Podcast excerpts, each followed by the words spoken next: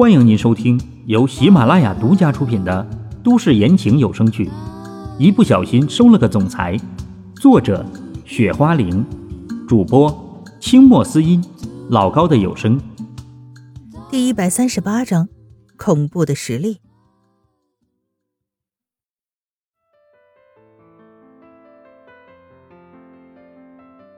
很快，唐嫣然跟他们这些人到了一个很多房子的地方。只是这里基本都是一些木房子在。说真的，还有这样的地方，唐嫣然觉得有些想不到。好了，到了，你们现在可以告诉我们你们的身份了吧？老陈说：“行吧，跟我们走吧。”小弟们只好点了点头。唐嫣然他们直接跟着这些人到了大堂里。你们是劫到了什么人？为什么还要我出来？唐嫣然他们到这里没多久，外面就出现了一道声音。听着这声音，能够知道现在这人不是特别乐意的样子。大哥，我们问他们，他们什么都不说，我们只好叫你过来才行啊。有人立马解释，在没有确认老陈他们是什么身份之前，他们是没有任何人敢做什么其他的事情的。行了行了，我自己过去看看吧。这人言语当中透出了很多的不耐烦。现在他们做土匪这段时间并没有那么乐观。你们是什么人？这个土匪头子来到唐嫣然他们面前，直接问：“呵呵，陈小子，想不到这才过去了多久的时间，你小子就不认识我们了？”老陈回头笑着说。很明显，老陈是认识这个人才会这么说的，而唐嫣然心里才真正的松了口气。你是老陈？土匪头子看到这样的情况，有些没想到。哈哈，算你小子还有良心，还能够认识我这个老头子。老陈笑着说：“老陈，你怎么会在这里呀？这……”不过，土匪头子看这样的情况，立马变得慌张起来。你手下的人，这不是想要请我喝杯茶吗？我不就得跟着上来了吗？老陈依旧是笑眯眯的说道：“你们怎么做事的？”土匪头子立马生气的说：“对于老陈，给他一百个胆子，他都不敢这么做呀！他这条命都是老陈给的。”大大哥。我这也不知道他是老陈呐。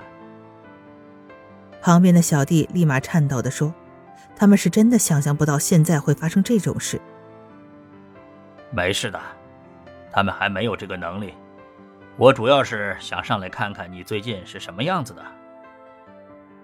老陈笑道：“哎，我这个也是没有办法呀，这是那些人逼着我们去做的。”也是没有任何的办法。土匪头子无奈的说：“出现什么事情了？”老陈听到这人这么说，也是有些好奇起来。就是那些家族的人，最近也不知道什么情况了，突然就搞起了什么联盟之类的东西。土匪头子无奈的说道：“联盟，这个跟你们有什么关系吗？”老陈有些听不懂这些人到底是什么意思。他们抱在了一起，我们这些当土匪的也只好抱团了。我们不这样做的话，是真不行的。这个土匪头子无奈的说道：“显然，这些事情并不是他想要去做的。”什么？他们居然还插手这些事情吗？老陈听到他这么说。这个人明显觉得有些意外。虽说老陈他们有很久没回来了，只是发生这样的事也是想不到的。是啊，我也是没有办法了才会这么做的。不知道为什么，各大家族的族长一夜之间都消失不见了，根本就没有人知道他们到底去了什么地方，这样才会变成了今天这个局面。土匪头子无奈地说。没人知道吗？那我们还真的得回去看看了。老陈明显有些担忧。回去看看，老陈，你们这次是要回秦家吗？土匪头子立马抓住重点问道：“是啊，我们这次回去主要是有点事情。”老陈也是点了点头。老陈，有句话我不知道应不应该跟你说。土匪头子犹豫了一下，说道：“有什么事磨磨唧唧的？这可不像你的性格，快说吧。”老陈道：“他知道，一般有什么事儿会直接说出来，哪里像这样犹犹豫豫的样子呢？就是，我听说秦家那里好像换换家主了。”你们这次回去一定要小心一点才行。土匪头子想了半天，还是说了出来：“什么？你说的是真的？”老陈听土匪头子这么说，立马变得不淡定起来。他根本没有接到任何通知，更别说什么家主易主的事情了。这是真的，老陈。原来的秦家家主也跟着不见了，而现在那个家主……我听说是打着代理家主的旗号，恐怕离真正的也没有多远了吧？土匪头子无奈的说道：“少爷，你怎么看？”老陈对秦淮问道。而这个消失的秦家家主正是秦淮的父亲，现在秦淮才是那个心里最复杂的人。老陈，我觉得我们还是快点回去看看具体是什么情况再说吧。现在听也不知道真实情况。秦淮只好说：“这件事儿挺严重，只是秦淮更加知道，冷静清醒下来才是他更加应该做的事。要不然说这些有的没的有什么用呢？”也行，现在也只能这样了。老陈也只好点头。他们觉得。更加应该做的事情是赶紧回去看看到底发生了什么。对了，土匪这个勾当，你们还是不要做了吧。听我的，相信现在做这个是没错的。老陈想了一下，对土匪头子提醒道：“嗯，老陈，你说的话我会听的。”土匪头子点了点头。这个老陈和土匪头子把所有的事情交代清楚之后，唐嫣然他们直接就从那里回到了车子上。路上的那些树也让土匪头子叫人搬开了。老陈，刚才那个人你熟悉吗？唐嫣然问。这个人呐，他是我以前帮助过的一个人。老陈这才说道：“能看出来，这人在老陈的心里还是有点位置的。”这样啊，那我们现在回去的话，还有多久的时间？唐嫣然好奇的问。回去的话，差不多一个小时的时间就能到了。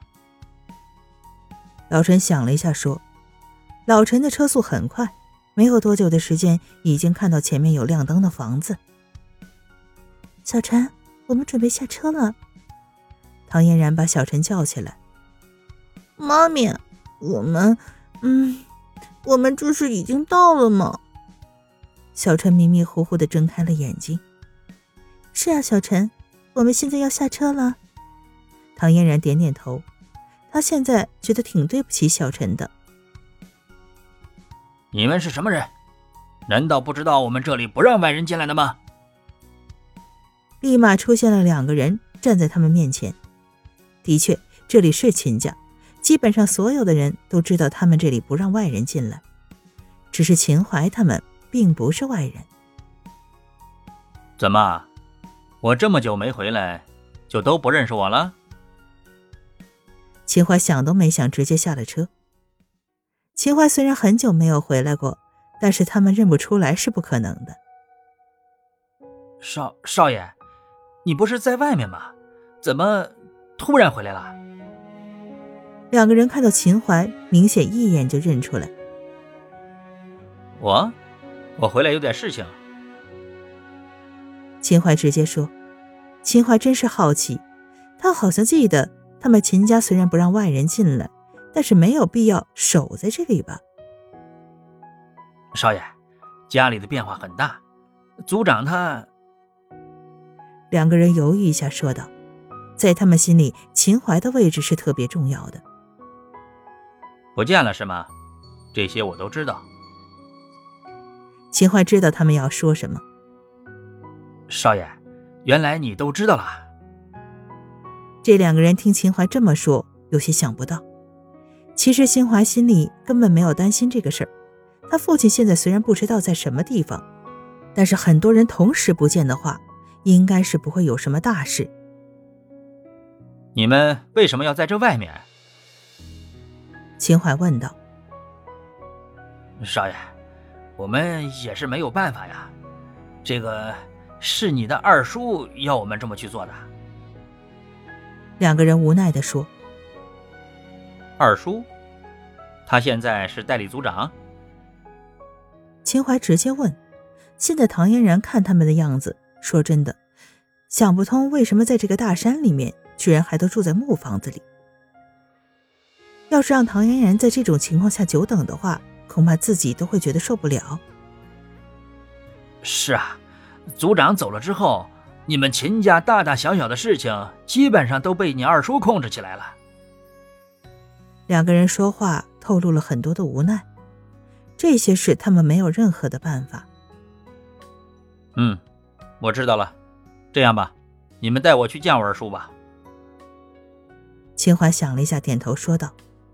而秦淮这个二叔，从秦淮的父亲坐上了这个位置之后，一直都对族长这个位置是有想法的。